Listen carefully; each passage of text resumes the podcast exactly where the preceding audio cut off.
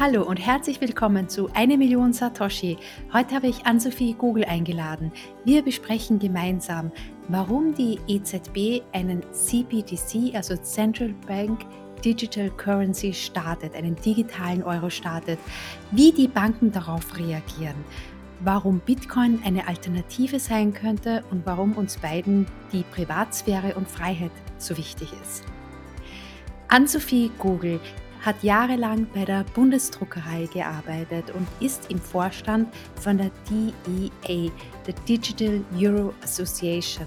Das ist eine private Non-Profit-Organisation, die sich mit dem Thema Stablecoins, digitaler Euro und CBDC auseinandersetzt. Ich habe Ann-Sophie kennengelernt bei einer Pendeldiskussion im Deutschen Museum in München.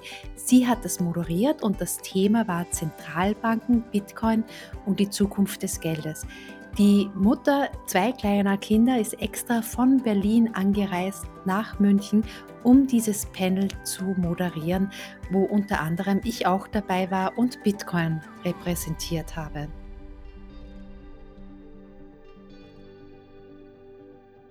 Und sie hat sich bei mir vorgestellt mit, sie ist eine CBDC-Maximalistin. Das hat mich dann schon aufhören lassen als echte Bitcoinerin. Und wir haben uns dann auch noch genauer darüber unterhalten. Wir haben gemeinsame Ziele mit der Freiheit und der Privatsphäre. Nur denken wir, dass wir sie mit unterschiedlichen Mitteln erreichen können. Und ich freue mich schon darauf zu hören, was du zu unserer Diskussion zu sagen hast. Das ist jetzt das Auftakt-Interview von ihrer Sicht. Mir war das halt einfach auch wichtig zu erfahren, wie die Banken und wie die offiziellen Institute zu den CBDCs stehen und warum die auch den CBDC der EZB nicht so gut sehen, noch kritisch sehen und auch teilweise ablehnen. Der zweite Teil dieser Interviewserie wird mit einem Bitcoiner sein, der sich auch schon jahrelang beschäftigt mit dem digitalen Euro, mit CBDCs und einen sehr, sehr kritischeren Blick da auch nochmal drauf wirft und auch einiges gegen diese Entwicklung der EZB zu sagen hat. Ich freue mich auf jeden Fall, wenn du bei diesem und bei dem nächsten Interview mit dabei bist. Bis dann. Wie du bestimmt weißt, möchte ich ja mit einer Million Satoshi besonders viele Frauen erreichen und begeistern, die erste Million Satoshi zu kaufen. Und zwei Partner helfen mir dabei. Der erste ist Relay. Das ist ein Schweizer Anbieter, der auch eine App hat. Du kannst die App runterladen, R-E-L-A-I heißt sie, und mit dem Aktionscode eine Million Satoshi um 20 Prozent weniger Gebühren bezahlen. Relay ist ein besonders einfacher und sicherer Anbieter zum Kauf von Bitcoin. Der zweite Partner ist Bitbox 02. Das ist auch ein Schweizer Unternehmen und die bieten eine Hardware-Wallet an. Wenn du dich also dazu entscheidest, etwas mehr Bitcoin zu kaufen, dann ist eine Hardware-Wallet die maximal sicherste Art und Weise, deine Bitcoin auch bei dir selbst zu verwahren. Mit dem Aktionscode, den du auch erhältst über den Link in den Show Notes, bekommst du 5% Rabatt bei jedem Kauf einer Bitbox 02. Schön, dass du mit dabei bist. Ja, hallo Ann-Sophie, schön, dass du mit dabei bist bei Eine Million Satoshi. Erzähl mal gerne was von dir. Was machst du? Wo lebst du? Und äh, was machst du beruflich? Ja, hallo Eva. Erstmal vielen Dank für die Einladung. Ich habe mich sehr darüber gefreut, dich äh, wiederzusehen und wieder zu hören. Genau. Ähm, wer bin ich? Ich bin Ann-Sophie. Ich bin ähm, von Herzen Europäerin. Meine Mutter ist äh, französisch-spanisch, mein Vater ist Deutscher und sie haben sich in der EU-Kommission kennengelernt. Mein Mann ist Ungar und wir haben äh, zwei Kinder und diese Kinder haben drei europäische Staatsbürgerschaften, die deutsche, die französische und die ungarische. Also wir sind sozusagen die typische europäische Familie. Ähm, was macht mich aus? Ich bin in Berlin aufgewachsen und lebe seit 2013 wieder hier. Ich habe in äh, Bamberg europäische Wirtschaft studiert und war während des Studiums viel im Ausland, in äh, Spanien, Südkorea, Frankreich, Brasilien und Kanada. Und äh, ja, ich weiß, was es heißt, äh, Wechselkurse, Zahlungsmittel und sich mit Währungen auseinanderzusetzen. Schon früh gelernt, genau. Ähm, zu unserem heutigen Thema, auf das Thema Central Bank Digital Currency, CBDC in Kurzform, bin ich vor dreieinhalb Jahren gekommen über ähm, meinen Arbeitgeber, die Bundesdruckerei. Genau, und das Thema hat mich sehr fasziniert, also dass wir sozusagen auf die Zentralbanken schauen oder dass die Zentralbanken auch in die Entwicklungen, die, die weltweiten Entwicklungen des Bezahlens schauen von Banknoten und Münzen rein in die digitale Welt. Und das hat mich sehr fasziniert und ich habe dann angefangen, mich privat weiterzubilden. Ich habe mich beschäftigt mit Blockchain, ich habe mich beschäftigt mit Bitcoin, ich habe mich beschäftigt mit ähm, Privatsphäre beim Bezahlen, was gibt es eigentlich für Bezahlmöglichkeiten und so weiter. Und habe dann angefangen, mich auch bei der Digital Euro Association zu engagieren, der DEA war dort erst als Fellow, dann als Expert und äh, nun sogar als Vorstandsmitglied aktiv. Seit Mai bin ich dort im Vorstand. Genau. Und ja, ich habe dort drei Arbeitsgruppen Gruppen zum Thema ähm, digitalen Euro geleitet, immer den öffentlich, öffentlichen digitalen Euro, das heißt ein digitaler Euro, der von einer EZB ausgegeben werden würde, denn die DEA schaut sich auch andere Formen, mögliche Formen des digitalen Euro ein, an, also zum Beispiel in Form eines Stablecoins. Genau. Und äh, ja, ich habe mich äh, mittlerweile so dafür begeistert, dass ich mich äh, fast als CBDC-Maximalistin bezeichnen würde. Auch wenn ich der Meinung bin, dass der digitale Euro äh, meinen Ansprüchen noch nicht entspricht. okay. Ja, schön. Deswegen äh, habe ich dich ja auch sehr, sehr gerne eingeladen und ich freue mich total, dass du kommst, um halt verschiedene Blickwinkel Blickwinkel auf den digitalen Euro, auf CBDCs zu haben und auch die verschiedenen Kritik zu verstehen. Also die kommt ja jetzt nicht von den Bitcoinern allein, die Kritik, sondern genau. eben auch von anderen Blickwinkeln. Und äh, deswegen finde ich es so toll, dass du auch schon über dreieinhalb Jahre dich mit dem Thema beschäftigst. Aber so, äh, das ist ja wirklich eine lange Zeit. Was, äh, was fasziniert dich denn so an den CBDCs? Ja, also ich glaube, dass wir uns in der nächsten Evolutionsstufe des Geldes befinden. Also ich glaube, dass jetzt wirklich nochmal eine neue Ära des Geldes startet und ähm, die möchte ich gerne mitgestalten. Und zwar so, dass äh, eine CBDC auch sinnvoll ist, also einen Nutz, also einen Mehrwert bringt und auch äh, demokratische Werte integriert. Also dass man tatsächlich auch eben nicht einem Überwachungsstaat zum Beispiel keine Möglichkeiten gibt, mit einem digitalen Geld mich zu überwachen. Das ist zum Beispiel ein, ein ganz klares äh, No-Go. Und ähm, ja, da, da möchte ich mich gerne für einsetzen, denn wenn das kommt, und ich bin der Meinung, ein, das Thema digitaler Euro, digitales Zentralbankgeld, das wird kommen. Spätestens in zehn Jahren werden wir bestimmt 30, 40 Prozent der Länder sehen, die in dem Bereich auch jetzt Geld zur Verfügung stellen. Und da möchte ich, dass es eben ähm, ja sinnvoll gestaltet ist und mir auch einen Mehrwert bietet. Und ja, dafür möchte ich mich einsetzen. Das finde ich eigentlich auch sehr schön, dass du das sagst. Ich glaube, wir haben in dem Bereich haben wir auch ein sehr ähnliches Ziel, nämlich die Privatsphäre und die Freiheit. Nur frage ich mich an dem, wenn ein CPT von einer zentralen Instanz ausgegeben wird, also ein digitales Geld von einer zentralen Instanz ausgegeben wird, ist ja immer auch so eine Gefahr, dass diese Instanz äh, Programm, dieses Geld programmieren kann und zum Beispiel an verschiedene Bedingungen knüpfen kann. Äh, hast du da diese Angst auch? Jein.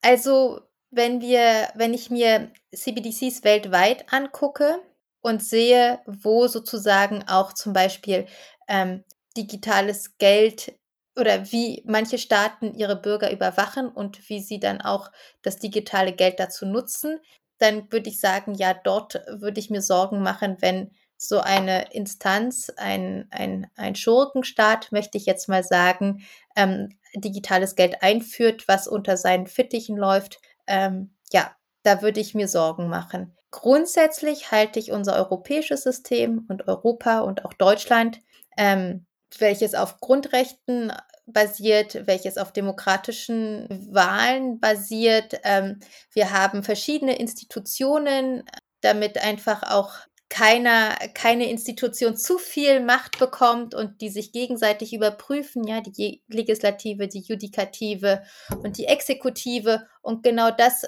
soll, führt ja auch dazu, dass wir eben ähm, verhindern wollen, so ein Schurkenstaat zu werden. Und deswegen habe ich Vertrauen äh, in das aktuelle System, sowohl Deutschland als auch Europa, und sage, wenn von so einer Instanz ähm, ein, ein digitales Geld ausgegeben wird, dann vertraue ich darauf, dass es eben sinnvoll gestaltet wird. Nichtsdestotrotz ist das ja auch eines meiner Ziele, genau zu schauen, wie sieht der gesetzliche Text, äh, der Gesetzesentwurf der Kommission aus, welche weiteren Aufsichtsbehörden werden auf den digitalen Euro gucken und wie wird er zusammengesetzt werden, welche Mechanismen werden etabliert, damit genau so etwas nicht passieren kann. Und dafür setze ich mich eben ein, diese ganzen verschiedenen Pfeiler, die den digitalen Euro am Ende ausmachen, zu prüfen und zusammenzusetzen, so dass am Ende nicht eine Instanz alleine ein ganzes System so verändern kann, dass es eben dann nicht mehr ähm, frei und äh, ist, sondern eben äh, zur Überwachung zum Beispiel benutzt wird. Ja, ich glaube, da ist in diesem Punkt, das ist halt so sind halt so wahrscheinlich so zwei verschiedene Standpunkte, wo wir uns wahrscheinlich nicht in diesen Interviews sehr stark annähern können, aber eben durch ständigen Austausch. Und das finde ich ja so toll, dass wir auch deswegen reden, weil ich glaube, ganz viele äh, europäische Bürger eben auch die Sorge haben, dass vielleicht auch heute noch alles gut läuft, aber eine Regierung in fünf oder zehn Jahren auch in Deutschland nicht so gut vorhersehbar ist und was passiert dann. Und dann vertrauen halt eben viele auf ein Bezahlsystem, das trustless ist, also eine, eines, das halt nicht von einer Instanz ausgegeben werden kann. Und viele gehen dann halt auch auf Bitcoin, was ich eben auch verstehe und was ich halt in dem Fall auch äh, ja eher so dahinter stehen kann, weil ich dann halt nicht vertrauen muss. Lass uns aber diesmal richtig reingehen in die Frage, äh, ja, warum überhaupt die EZB einen äh, CBDC launchen möchte. Man hat, also die EZB hat ja als Auftrag auch den Bürger mit Geld zu versorgen und zwar kostenlos und immer. Und äh, da ist es eben so, dass sie gesehen haben, dass der Trend zum digitalen Bezahlen hingeht, dass immer mehr auch in der digitalen Welt passiert und dass sie es als ihre Aufgabe ansehen, mit diesem, ich sag mal, Trend, auch wenn es nun kein Trend mehr ist, sondern tatsächlich eine, eine, ein Entwicklungsschritt, also mit diesem Entwicklungsschritt mitzugehen und eben dem Bürger dort auch ein digitales Bezahlmittel zur Verfügung stellen. Jetzt kann man sagen, gibt's doch schon. Ja, also wir haben doch, ich zahle doch mit meiner, mit meinem Apple Pay oder mit meinem PayPal oder wie auch immer. Und auch fühlt sich es mit EC-Karte und so weiter, Visa, Mastercard so an, als würde ich digital bezahlen. Ja, das stimmt. Das sind aber alles private Anbieter die unsere Daten auch nutzen. Man weiß nicht genau wofür. Also wenn wir über Überwachung sprechen, auch da die Frage, wem vertraue ich dann mehr? Eher diesen privaten Anbietern wie PayPal oder dann doch der EZB. Ähm, genau. Und das wäre sozusagen ein Angebot der EZB, dort ein weiteres Bezahlmittel einzuführen. Hinzu gibt es noch weitere Punkte, die die EZB wahrscheinlich jetzt im ersten Schritt nicht mitdenken wird, aber die doch dennoch in der Zukunft liegen. Also es gibt das Thema ähm, digitales Bezahlen im Industrieumfeld von Micropayments zu Maschine-zu-Maschine-Bezahlungen, die man dann irgendwann integrieren könnte, wofür ein digitaler Euro Sinn machen würde. Zum Beispiel, ähm, genau, also da gäbe es noch weitere Anwendungsfälle, die in der Zukunft liegen, die bei der aktuellen Ausgestaltung der, des digitalen Euro aber noch nicht mitgedacht werden. Verstehe. Also ich denke auch, dass ähm, wenn man alle Daten zu einem privaten Anbieter, wie du jetzt gerade auch gesagt hast, auch da kann es halt immer wieder passieren und das gab es ja auch in der Vergangenheit auch öfters, dass halt diese äh, Anbieter eben auch gehackt werden und dass da halt auch ein Datenleak entsteht. Also ich kann mir das vorstellen, wenn das der EU ZB passiert, dass die ganzen Daten halt auch gehackt werden. Und da gibt es ja auch wirklich sehr, sehr kompetente, sehr gute äh, Hackergruppen, die da sich auch spezialisiert haben, vor allem eben auch auf Länder oder ganze Organisationen, diese anzugreifen, auch aus geopolitischen Gründen. Hat da die äh, EZB keine Angst, dass sie da so einen immensen Vertrauensverlust hat, sobald sie da auch gehackt wird? Doch, das ist natürlich eine, ganz klar ein Aspekt, ähm, den sie mitdenken müssen, Allerdings ist das System, so wie sie es aktuell aufbauen, so, dass die Daten nicht bei der EZB liegen werden. Und dass halt auch ganz klar geguckt wird, welche Daten werden denn gesammelt. Also es werden keine, es sollen keine Personendaten gesammelt werden, die nicht, die über die Transaktion hinausgehen. Und auch dann ist die Frage, jeder also laut Gesetzestext ist es jetzt, wir haben ja jetzt den ersten Gesetzesentwurf, es ist noch kein finaler Gesetzesentwurf, sondern der erste Gesetzesentwurf der Kommission ist jetzt Ende Juni veröffentlicht worden. Der geht jetzt in die Kommentierung ähm, ins Parlament und zum Europäischen Rat und dann gibt es noch mehrere Überarbeitungsphasen, also mindestens noch eine zweite Lesung, erste Lesung und zweite Lesung. Also da kommt noch ein bisschen, also da kommt noch ein bisschen ähm, Diskussion wird da noch aufkommen, aber so wie es aktuell aussieht, werden die Bürger eine Art Unique Identifier bekommen, der ähm, auf der nicht auf sie zurückführen lässt, bis zu einem bestimmten, also immer alles natürlich im Sinne der Geldwäsche-Regularien ähm, und der Antiterror-Regularien, also der sozusagen ähm, regulatorisch konform den Bürger frei bezahlen lässt und ähm, anonym. Mhm.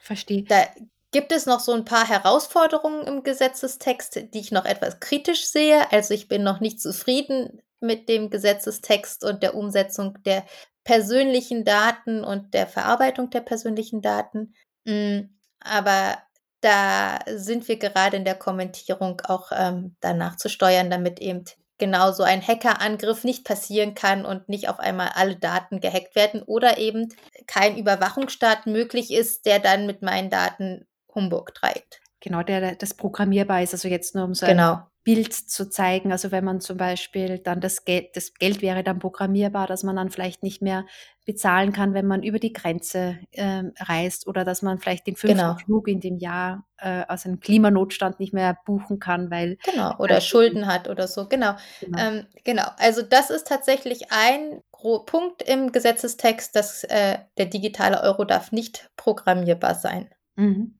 Das wird ähm, ist auch ein ein Punkt im Gesetzestext. Genau, technisch ist es ja dann eigentlich, ähm, das, was mich dann halt an diesem Punkt auch interessiert, ist, ist ja technisch wird es ja sehr, sehr wahrscheinlich nicht bei einer Blockchain, mit einer Blockchain umgesetzt. Das bedeutet, man könnte ja einen Gesetzestext auch in fünf Jahren wieder ändern und sagen, okay, wir haben jetzt einen Klimanotstand, jetzt darf man halt nur mehr mit dem Zugticket, das Zugticket kaufen. Das wäre vielleicht in fünf Jahren möglich, wenn man Gesetzestext ändert, oder?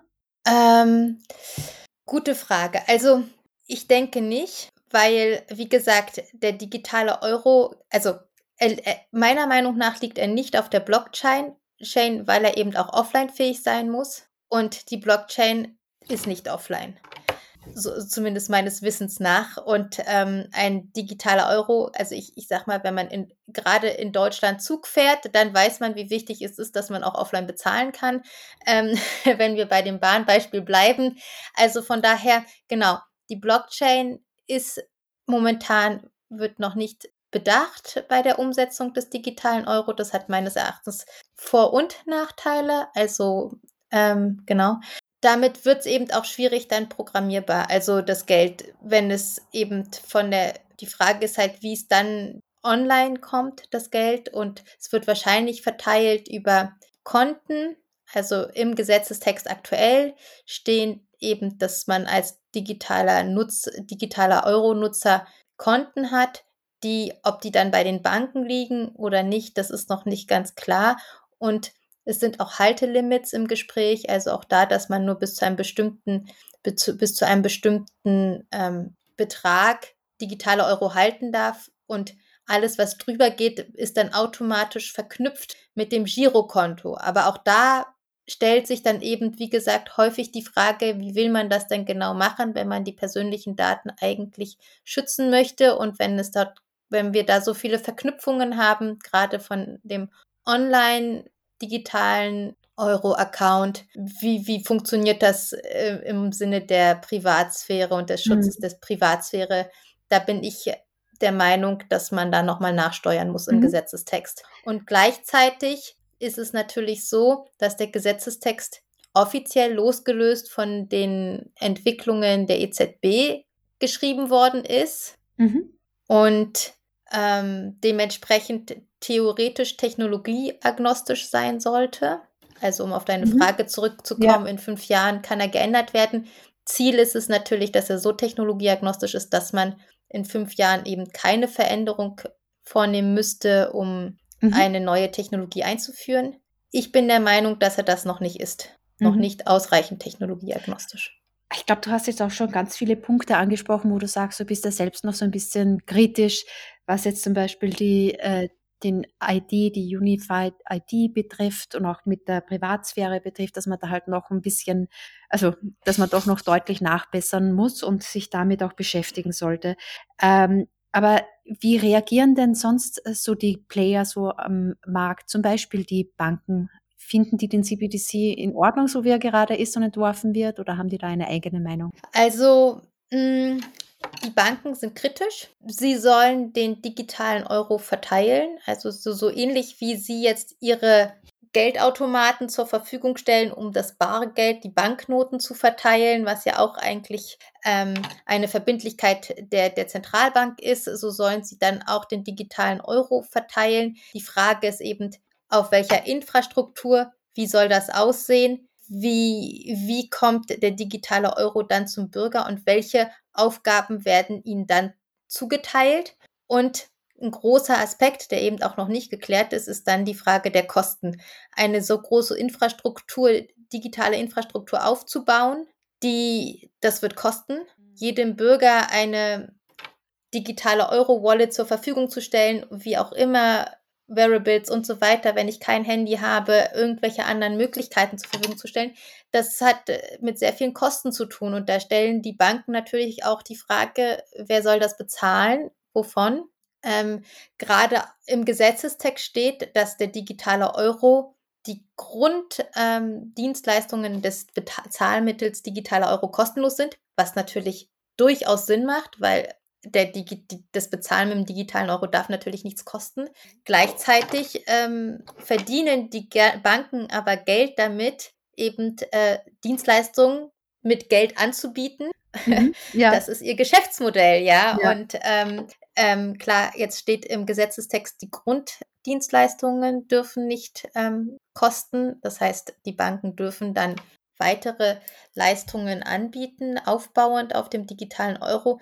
Aber das heißt jetzt nichts, äh, also das würde die, die, die, Infrastruktur und die Verteilung jetzt nicht abdecken. Mm. Und dann stellen sie natürlich schon die Frage, so wie das Modell aktuell aussieht, ist es doch sehr nah an dem ähm, Giral Konten, Girokonten, ähm, Infrastruktur angelehnt. Es ist, da ist die Frage, warum bauen wir eigentlich eine Parallelinfrastruktur auf? Gibt es nicht weitere Möglichkeiten, ähm, wie man den digitalen Euro eventuell sinnvoller nutz umsetzen könnte oder braucht es ihn überhaupt? Also da gibt es ja unterschiedliche Meinungen. Auch der Handel stellt natürlich die Frage, wenn der digitale Euro gesetzliches Zahlungsmittel werden soll und wir überall digitale Euro ähm, annehmen können müssen, wie, wie, wie sollen wir das auch da wieder, das Infrastrukturthema, wie, wie sollen wir das anbieten?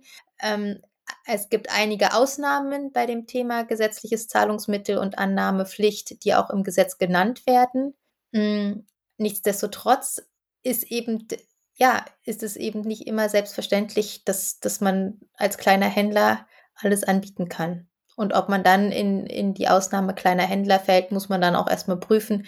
Also auch da gibt es viele Rückfragen. Ja, ich stelle mir auch so ein bisschen die Frage, warum man dann nochmal ein Parallelbezahlsystem aufbauen äh, muss. Da bin ich ja auch so ein bisschen auf der Seite der Banken, vor allem jetzt auch bei dieser Frage, weil wir ja schon auch ein äh, Bezahlsystem haben, Peer-to-Peer, -Peer, privat, das sich halt eben auch bewährt hat und das auch von Hackerangriffen äh, resistent war und das halt wirklich sich Schicht für Schicht aufgebaut hat, nämlich eben das Bitcoin-Netzwerk.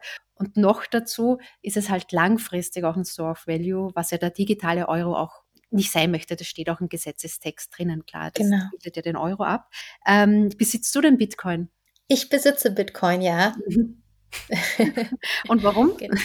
Also ähm, es fing mit Neugier an, Anfang 2021, mhm. als ich angefangen habe, mich insgesamt äh, mit dem Thema digitales Geld auseinanderzusetzen, mit dem Thema Blockchain. Ähm, Genau, und dann habe ich es als Investitions- und Spekulationsobjekt mhm. sozusagen mhm. in mein Portfolio mit aufgenommen. Wie ich auch Aktien gekauft habe, habe ich dann unter anderem auch Bitcoin mir angeeignet. Momentan ist das äh, keine Erfolgsgeschichte. Anfang 2021 stand noch der Bitcoin nicht. noch woanders. Äh, genau. Ähm, genau. Aber ja, das war der Grund, äh, warum ich mich mit Bitcoin beschäftigt habe und warum ich da auch investiert habe. Einfach auch, ähm, genau, für mein Portfolio. Mhm.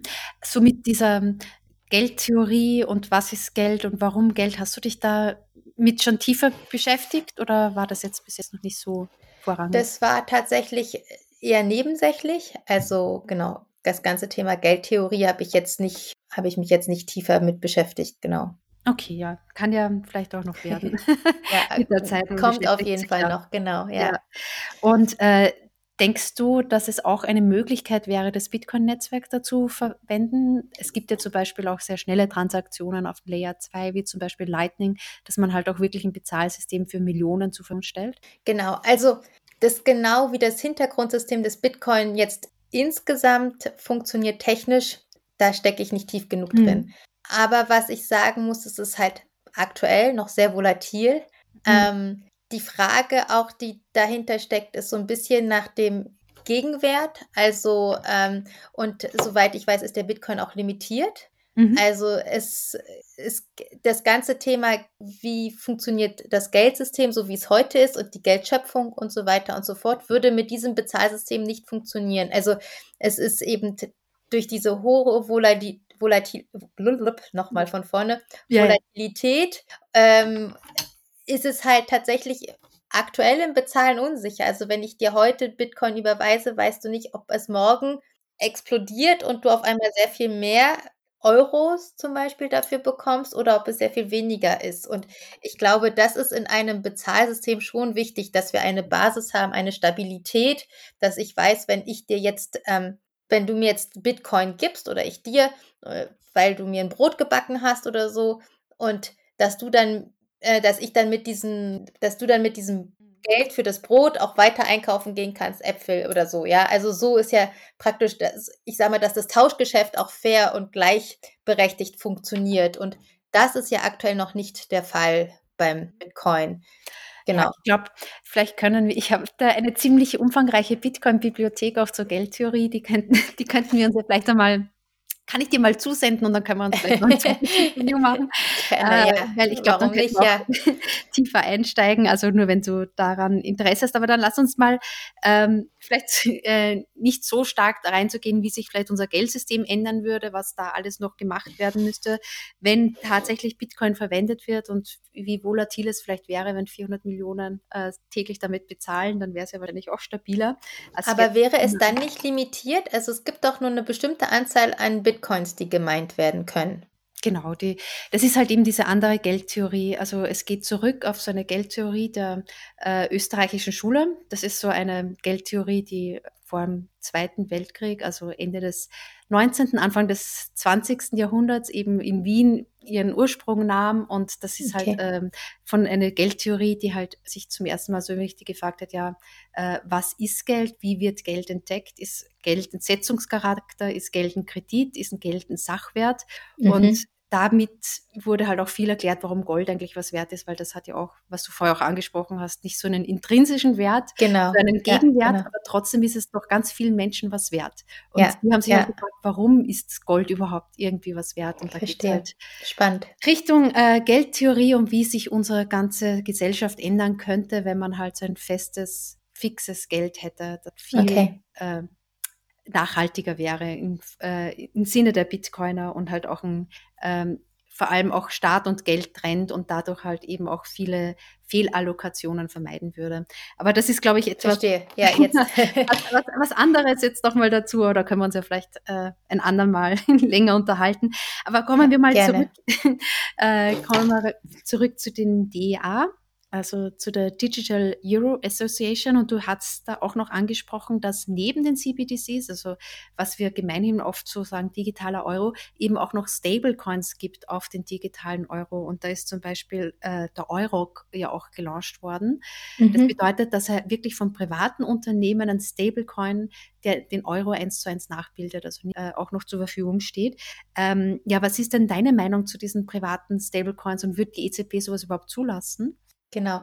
Ja, also grundsätzlich, wie gesagt, äh, wenn wir jetzt von Stablecoins reden, würde ich gerne, also dass wir von Stablecoins reden, die dann wirklich auch zum digitalen Euro stabil sind und nicht ähm, ihren Gegenwert auf anderen Stablecoins oder auf anderen Kryptowährungen basiert, sondern tatsächlich, wenn man dann über ein Euro-Stablecoin spricht, der zu, ich, ich will jetzt mal sagen, 100 Prozent, ja, so wie das eben möglich ist, auch an den Euro gebunden ist.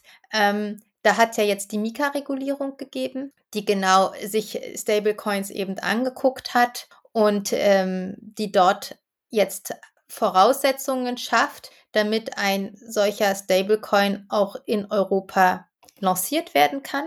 Mm, ich glaube, die Anforderungen sind sehr hoch noch. Also da geht es eben genau um die Anzahl von, wie viel, wie viel Rücklagen muss ich bilden, damit eben ich diesen Stablecoin auch ausgeben darf und welche, welche Aufsichtsbehörden gucken auf mich drauf und so weiter und so fort. Also da gibt es ein Rahmenwerk und ich denke, dass das, selbst wenn es im ersten Schritt eine Hürde ist für ähm, potenzielle Stablecoin-Anbieter, wenn man diese Hürde genommen hat, dann halte ich das für ein sehr, sehr spannendes Bezahlmittel und ein paralleles Bezahlmittel neben dem digitalen Euro, das die EZB ausgibt. Ich denke, es gibt Anwendungen, ähm, die die EZB jetzt aktuell noch nicht mitdenkt, die vielleicht auch, wenn wir davon ausgehen, dass die, dass der digitale Euro nicht auf der Blockchain kommt, dass dann genau eben auch Anwendungsfälle aufkommen für Stablecoins, wie zum Beispiel in den Industrieanwendungen, bei den Machine-to-Machine-Payments oder bei den Micropayments und so weiter, bei den internationalen Zahlungen, dass dort ein Euro-Stablecoin sehr viel Mehrwert haben kann. Auch der Euro-Stablecoin hat natürlich im Vergleich zu der CBDC vom digitalen Euro, so wie sie aktuell angedacht wird, nicht diese Offline-Fähigkeit. Aber ich denke, es gibt auf jeden Fall Anwendungsfälle, wo so ein Euro-Stablecoin die Lösung sein könnte. Ein regulierter Euro-Stablecoin, der eben genau die, die, die Rahmen erfüllt, dass er auch sicher ist, damit es, wenn er genutzt wird, da auch es nicht zu einer bösen Überraschung kommt. Verstehe. Und von der, von der EZB würde das ja auch in dem Sinne willkommen geheißen, also dass das jetzt nicht. Äh das denke ich auch, ja. Hm. Also ich denke schon, dass dann auch, ähm, genau, dadurch, dass das im Rahmen ist und reguliert ist, eben dann auch äh, konform geht mit der EZB. Und die Sicherheit dahinter, hast du da schon irgendwie auch ähm, nähere Informationen auch von der Mika-Regulierung, was da als Sicherheit für diese Beträge genommen werden muss? Also ich weiß, ich habe jetzt keine Zahlen im Kopf, das weiß ich nicht. Ich weiß aber, dass da ganz klare Zahlen auch in der Mika drinstehen, die sagen, so und so viel Prozent muss in Euro vorliegen, beziehungsweise muss vorgehalten werden, damit eben so ein Stablecoin auch tatsächlich herausgegeben werden darf. Und ähm, damit soll, und dann darf noch ich, meiner Meinung nach ein kleines Portfolio auch an anderen Rücklagen gehalten werden. Aber ähm, ein Großteil sollte dann schon vorliegen. Und das ist natürlich eine große Hürde, je nachdem, wie groß das Bezahlsystem auch und das Netzwerk dann wird, kann das natürlich auch eine sehr große Hürde sein. Genau. Ja, verstehe ich natürlich, aber auch gerechtfertigterweise würde ich mal sagen, weil man ja sich auch darauf verlässt, wenn man mal sowas hört wie so ein Marketingwort wie Stablecoin, dann möchte man, dass es stable ist. Also wäre es schon sehr sinnvoll, wenn da genug Sicherheiten auch vorhanden sind. Ähm, ja, aber ähm, Ann-Sophie, vielen Dank. Ich fand das super spannend, das Interview mit dir und ich habe echt nochmal ganz viel äh, erfahren, auch mit dem Entwicklungsstand ähm, von dem, vom von der CBDC, wo es vielleicht auch noch Nachbesserungsmöglichkeiten gibt, wohin die Reise gehen kann. Und auf jeden Fall vielen Dank, dass du gekommen bist zum äh, Podcast und ich freue mich total. Und vielleicht kommst du ja wieder und wir reden über dann über die Geld. Sehr gerne. ja, das, das würde mich sehr interessieren, wenn du da ein paar Tipps hast, um mich weiterzubilden, dann bin ich da sehr neugierig. Sehr gerne. Schick mir nur deine Adresse und du bekommst ein paar, ein paar Bücher von mir. Ich habe da einige. Danke, Danke dir. Okay. Ja, vielen, vielen Dank für die Einladung. Es hat mich total gefreut, ähm, dieses Gespräch zu führen auch. Sehr spannend. Und Schön. ja, vielen Dank. Freut mich auch. Bis dann. Bis Ciao. dann. Tschüss. Wenn dir die Folge auch so gut gefallen hat, dann erzähle deiner Mutter, deiner Tochter, deiner Schwester oder Freundin von einer Million Satoshi. Das hilft dem Podcast noch besser auffindbar zu machen und mehr Frauen von Bitcoin zu begeistern. Über eine gute Bewertung mit 5 Sternen auf Spotify oder Apple Podcast freue ich mich auch. Wenn du Feedback hast oder Fragen hast, schreib mir doch einen Kommentar, entweder über Apple Podcast, YouTube oder direkt im Artikel auf 1 Darauf gehe ich beim nächsten Mal gerne ein. Wenn du den Podcast über eine Value for Value Podcasting 02 App hörst, wie Breeze oder Fountain, schicke mir doch ein paar Satoshi rüber oder booste mir Satz. Direkt über Lightning ist es auch möglich auf die Adresse eva.getalbi.com. Vielen Dank, dass du meine Arbeit unterstützt.